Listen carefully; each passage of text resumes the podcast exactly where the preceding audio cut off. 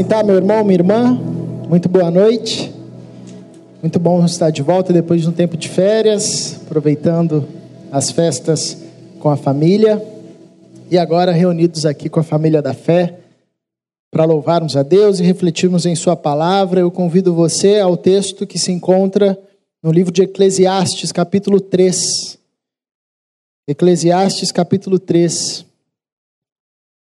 Nós nem bem saímos de uma festa, já vamos entrar em outra. Celebrando amanhã a chegada de um novo ano. E é comum nesse tempo nutrirmos muitas expectativas a respeito do que virá. É comum nesse tempo também refletirmos sobre o ano que se foi. E a minha fala nessa noite tem esse objetivo conversarmos a respeito do tempo. Diz assim o texto, Eclesiastes capítulo 3, a minha versão talvez seja um pouco diferente, mas mesmo assim ainda dá para acompanhar. Diz assim: Há um momento certo para tudo, um tempo para cada atividade debaixo do céu. Há tempo de nascer e tempo de morrer, tempo de plantar e tempo de colher, tempo de matar e tempo de curar, tempo de derrubar e tempo de construir, tempo de chorar e tempo de rir, tempo de se entristecer e tempo de dançar, tempo de espalhar pedras e tempo de ajuntá-las, tempo de abraçar e tempo de se afastar, tempo de procurar e tempo de deixar de buscar tempo de guardar e tempo de jogar fora, tempo de rasgar e tempo de remendar, tempo de calar e tempo de falar, tempo de amar e tempo de odiar, tempo de guerra e tempo de paz. Vamos orar mais uma vez? Deus, obrigado por tudo que o Senhor nos ministrou até aqui. Nós te louvamos pela vida dos irmãos e irmãs que, de forma voluntária, empenham o seu talento e o seu dom, sendo instrumentos em tuas mãos para nos abençoarem. Obrigado por esse local, por esse espaço, por essa igreja. Que o Senhor continue a nos falar agora a partir da tua palavra, da exposição da tua palavra. Que sejamos encontrados por ti, que o teu Santo Espírito nos dê entendimento. Nós necessitamos disso, pois compreendermos a tua sabedoria, sabedoria transformadora que vem da tua palavra, não é fruto apenas do nosso exercício intelectual, mas nós carecemos do teu Santo Espírito, abrindo os nossos olhos, dando-nos entendimento, levando-nos à conversão, transformando a nossa mente, desconstruindo o que precisa ser desconstruído e construindo o que necessita ser construído. Que saiamos daqui alimentados por tua palavra, para a tua glória em Cristo Jesus. Amém. O tempo, o tema tempo, exerce um fascínio entre os pensadores. Na verdade, no ser humano, acredito que todo mundo já tenha refletido a respeito do tempo, quando surgiu o tempo, quanto tempo tem o tempo, ah, é tema, o tempo é tema de discussões na filosofia, na teologia, na poesia, na arte, ah, porque nós estamos inseridos no tempo e isso nos é ah, um contexto e um ambiente comum onde a vida nasce. Nós não conhecemos outro ambiente a não ser esse ambiente temporal, esse espaço do tempo. Salomão é um sábio, o homem mais sábio do mundo, considerado ah, pela tradição judaica. Foi dotado por sabedoria da parte de Deus. Quando ele podia escolher qualquer coisa, ele pediu sabedoria, e de Deus recebeu sabedoria. E no livro de Eclesiastes, ele se propõe a refletir a respeito da vida, sobre os diversos aspectos da vida.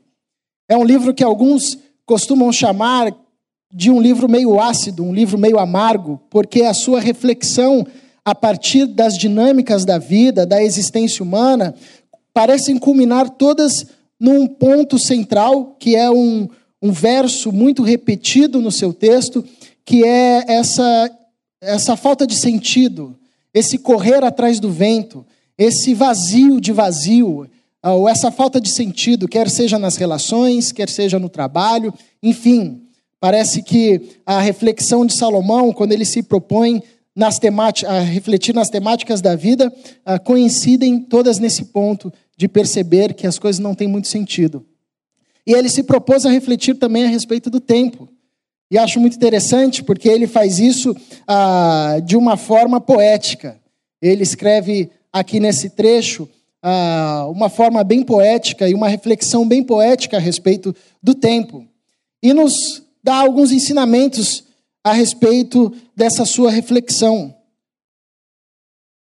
Eu acredito que para nós não seja válido ah, por conta do contexto em que estamos, né? Um momento onde nós criamos e nutrimos expectativas a respeito do ano que virá, como vai ser 2019, e refletimos sobre o tempo que se passou. Ah, uma coisa interessante nas Escrituras é que nós, cristãos, contamos o tempo, os dias, os meses, os anos, com um misto de sensação. Nós olhamos para o nosso calendário, para o tempo que se foi e para o tempo que ainda se é, virá, com um misto de sensações, ah, com saudade e com expectativa. Desde quando nós rompemos com Deus e que saímos do jardim, cada dia vivido é um dia de saudade do local onde nós deveríamos estar e não estamos mais. Cada ano que passa é um ano de saudade de uma vida que foi planejada para nós, na qual nós não uh, usufruímos nesse momento. Mas cada ano que passa também, cada dia que passa, cada mês que passa, cada momento que passa, nós passamos com uma expectativa de um jardim que virá, ou de uma cidade que virá, ou de uma realidade plena que virá, ou de um local para onde seremos conduzidos ah, onde deveríamos de fato estar. Então, nós cristãos contamos o tempo com esse misto de saudade e expectativa. Cada dia que passa é um dia que passamos longe do jardim, mas cada dia que passa é um dia que se aproxima da volta do nosso Senhor, é um dia que se aproxima do novo céu e da nova terra, dessa realidade que nos foi dada, mas nós perdemos, ou dessa realidade que nos é prometida por Deus. Salomão, ao refletir sobre, sobre o tempo, ele ah, intensifica isso, mas ele nos ensina também coisas simples e óbvias, das quais nós não podemos esquecer, como, por exemplo, a vida é muito dinâmica. E a vida ela é dinâmica porque é construída por ciclos. E talvez você diga, meu, eu não vim aqui para ouvir isso, isso é muito óbvio. E de fato é muito óbvio. Mas quando a gente vai entrando nas vivências humanas, nós percebemos que, às vezes, perceber os ciclos da vida requer muita sabedoria. E apesar de ser óbvio, não é um negócio assim tão simples ou tão percebido por todos. No ambiente da juventude, a gente lida muito com isso, com os jovens que não querem abraçar as responsabilidades da vida adulta, com jovens que querem postergar ao máximo essa transição é, para uma vida adulta. Tanto é que, que hoje é muito comum nós usarmos uma, uma expressão que é meio contraditória, a expressão de jovens adultos, né? O que, que, é isso? Um jovem adulto. Ou se é jovem ou se é adulto. Mas isso, é, isso reflete uma crise na juventude ah, de cada vez mais tentar agarrar esse espaço e esse ambiente da juventude e não querer, talvez, passar para o espaço da vida adulta. Há também a crise inversa do adulto que, que volta ou quer voltar a ser jovem e coloca em risco toda a sua vida, todo o seu plano, toda a sua família, tudo que construiu para abraçar de novo as paixões da juventude, que agora são uma lembrança de um passado muito distante. Então, apesar disso ser muito óbvio, às vezes na vivência cotidiana, a gente acaba percebendo que a falta dessa percepção de que a vida é dinâmica e é constituída de ciclos ah, requer muita sabedoria. E que não perceber isso é, acaba, se, acaba num prejudicar do desenvolvimento humano, do desenvolvimento da nossa trajetória humana. Então é interessante Salomão explicar o tempo e a relação ah, da nossa vivência no tempo, ou da nossa existência no tempo, pautando ciclos. Há tempo onde se planta, há tempo onde se colhe, há tempo onde se ajunta, há tempo onde se espalha, há tempo onde se constrói, há tempo onde se destrói. Ou seja, nós estamos inseridos nesse ambiente de tempo, nós estamos inseridos nessa vida dinâmica que se pauta em ciclos, se faz em ciclos. Sábio é aquele que consegue perceber qual o ciclo da sua vida. Sábio é aquele que consegue perceber se é momento de plantar ou momento de colher. Sábio é aquele que consegue perceber se é momento de juntar ou se é momento de espalhar. Sábio é aquele que consegue perceber se é momento de abraçar ou momento de afastar-se de abraçar. Então a vida requer uma sabedoria. Viver no tempo requer sabedoria. Não é à toa que Salomão, o sábio, traz uma reflexão sobre o tempo e sobre o viver no tempo. A boa notícia para nós, ah, que era uma notícia enraizada no povo de Israel, é que Deus guarda os nossos ciclos. O Daniel aqui por diversas vezes já usou esse texto e essa expressão no Salmo 121, quando diz que o Senhor guarda a nossa entrada e a nossa saída. É Deus guardando os ciclos da vida. Quando chegamos, quando partimos. Então, nesse tempo composto por ciclos, nessa vida dinâmica, de construção e de desconstrução, de plantação e de colheita, de juntar e separar, de nascer e de morrer, nós somos convidados a uma vida sábia, a um viver sábio, percebendo os ciclos, e também convidados a confiarmos no cuidado de Deus. Deus está cuidando da gente no tempo de nascer e no tempo de morrer. Deus está cuidando da gente no tempo de plantar e no tempo de, de colher.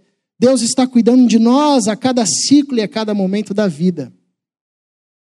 Uma outra observação tida nesses versos por Salomão e que é possível perceber de forma clara é que todos nós estamos inseridos nesse, ambiente de tempo, temporal, e que esse ambiente do tempo tem uma marca clara e nítida, que é a junção dos contraditórios, que é a soma das contradições. A nossa vivência no tempo, o nosso passar no tempo, se faz nesse ambiente de contradição de amar, de se afastar, de paz e de guerra, de vida e de morte. Eu acho isso incrível, porque quando eu reflito acerca dessas contradições destacadas por Salomão, eu lembro da escolha que nós fizemos como humanidade, quanto humanidade, quando estávamos no jardim. Deus deu ao homem duas opções, contidas em duas árvores: do conhecimento do bem e do mal e a árvore da vida. Nós, no primeiro casal, tomamos a opção da árvore do conhecimento do bem e do mal, que são elementos contraditórios que estão numa mesma árvore e no mesmo fruto. E é interessante como a história do ser humano é marcada por essa contradição ou por essas contradições. Nós amamos e odiamos, festejamos e no outro dia estamos em luto. Nós celebramos a vida e celebramos a morte. Nós nos sentimos fortes, mas aí vem um mosquito e a gente se sente fraco. Nós estamos num ambiente de contradição.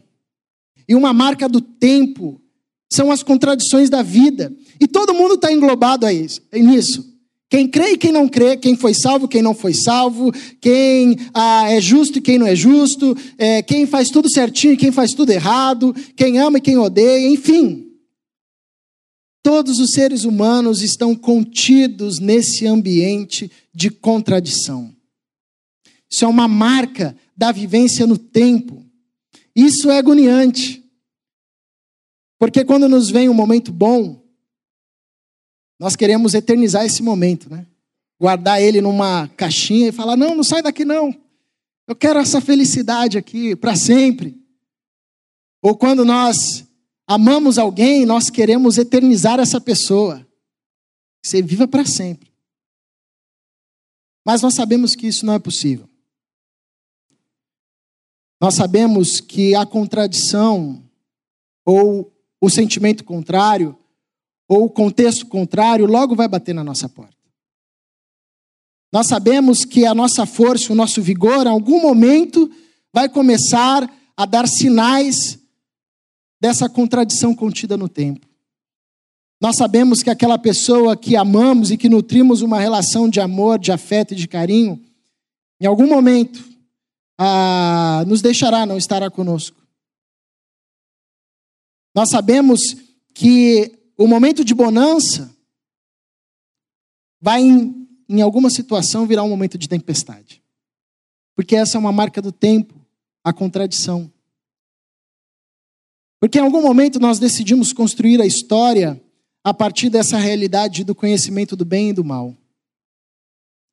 Mas o texto bíblico, a palavra de Deus, nos lembra que apesar de estarmos nesse ambiente de contradição, Deus é bom o tempo todo.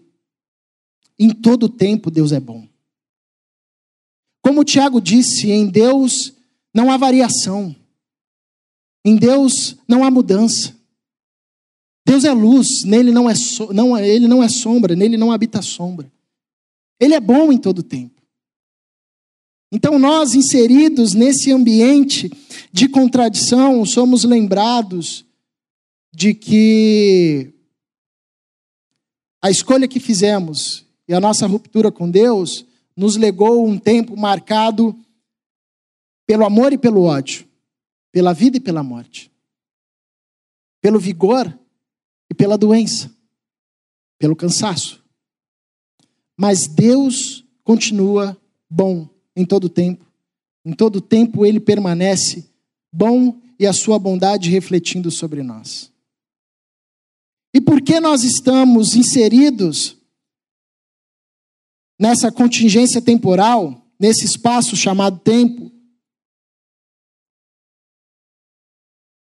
onde nós nascemos, morremos, plantamos, colhemos, matamos, curamos. Há em nós, em todo ser humano, um desejo de transcender. Porque vocês sabem, a existência, ela não é temporal. Quando Deus nos trouxe a existência, o texto vai dizer ah, mais adiante: Ele plantou em nós o desejo pela eternidade. Ah, Deus nos fez seres que na nossa existência são eternos. Nós viveremos para sempre. Todos. Então, nesse espaço chamado tempo, onde nós estamos, em certo sentido, presos, há em nós um desejo de transcender. Há em nós uma busca pelo eterno, há em nós uma busca por algo que está do lado de fora disso, há em nós algo que nos faz caminhar com a esperança e a expectativa de que em algum momento, de que em algum ano, nós vamos sair dessas limitações temporais. Isso a Bíblia chama de eternidade, isso a Bíblia chama de desejo pela eternidade. E a eternidade, o texto bíblico trabalha a eternidade não como uma categoria temporal. Geralmente, quando nós vamos falar sobre o eterno, nós falamos em uma perspectiva de tempo, como sendo eternidade sinônimo daquilo que é infinito, daquilo que não se acaba, daquilo que não se esgota. Mas quando Jesus, por exemplo, vai falar de eternidade, ele fala de plenitude, ele fala de abundância. É muito mais do que uma categoria temporal, mas é uma categoria de existência, é uma forma de existir. Então, nós, nesse ambiente de contradição, nesse ambiente ah, onde a nossa vida é pontuada por ciclos e, marcadas, e marcada por ciclos e momentos temporais, há em nós um desejo de transcender, de ir além, de sair disso, de sair dessa contradição.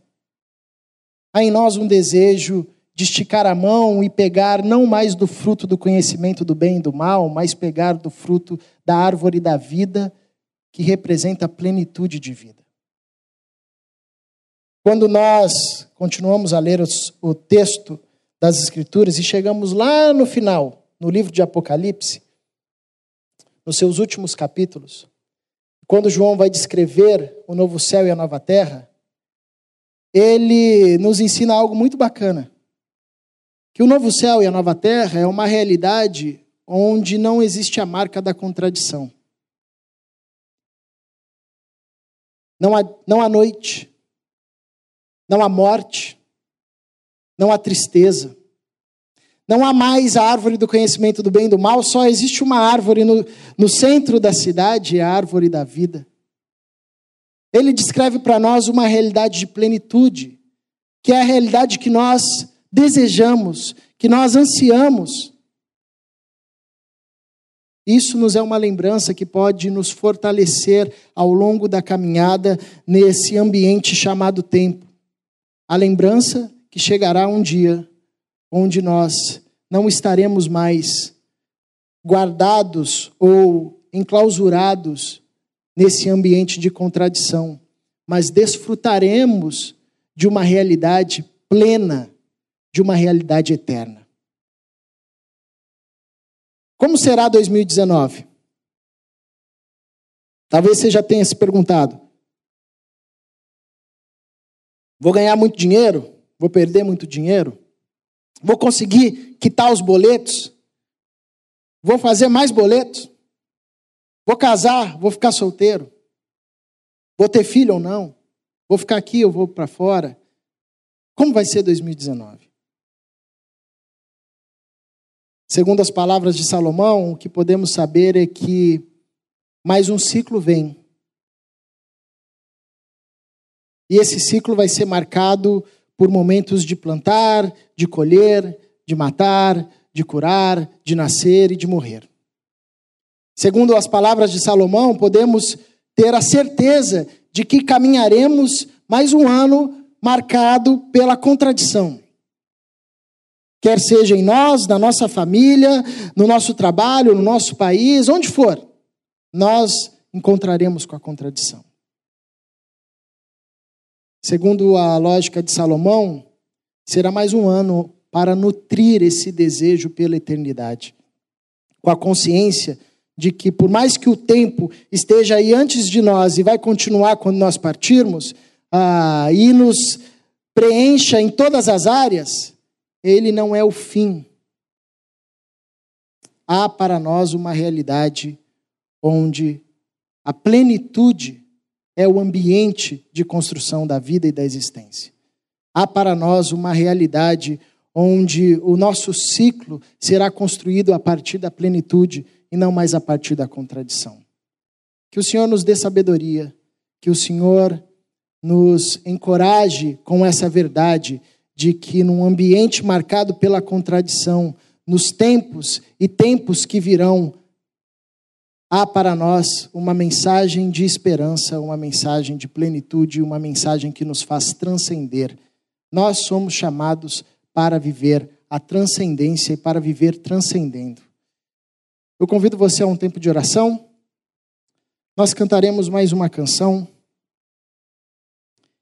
que nos lembra que apesar dos tempos, Deus permanece sendo bom. Isso nos é um referencial, algo sólido, certo, pleno.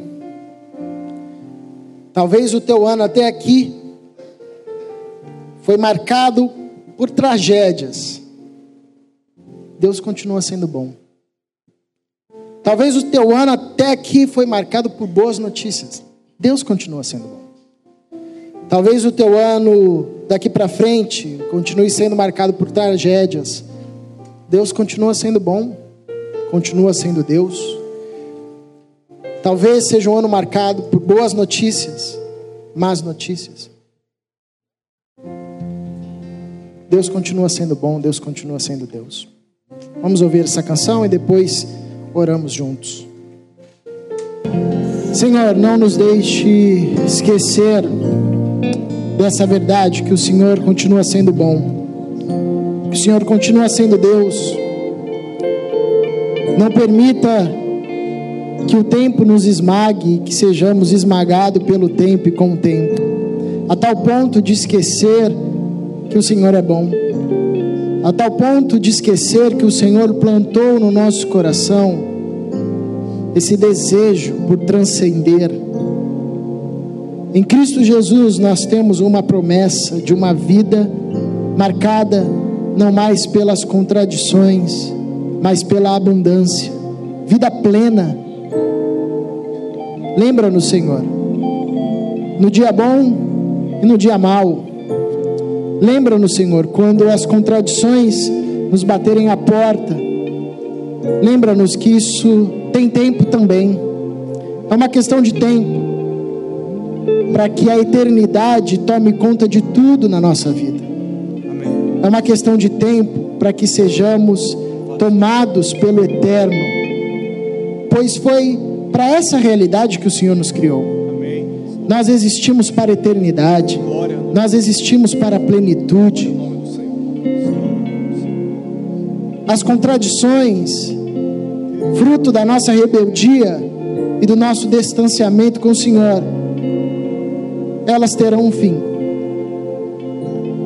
Então nós iniciaremos uma vivência onde não mais haverá morte, onde não mais haverá choro, onde não mais haverá noite, onde não precisaremos da luz do sol e nem da escuridão da noite. O Senhor será a luz dessa realidade plena. E a nossa volta, e em nós, sobre nós, em tudo, só existirá o que é eterno, só existirá plenitude, aquilo que vem do Senhor. Guia-nos por essa verdade possamos construir a nossa vida no passar dos tempos, na rocha, nessa certeza de que quer seja no tempo bom ou no tempo mau, o Senhor continua sendo bom, o Senhor continua sendo Deus. Para a tua glória em Cristo Jesus. Amém.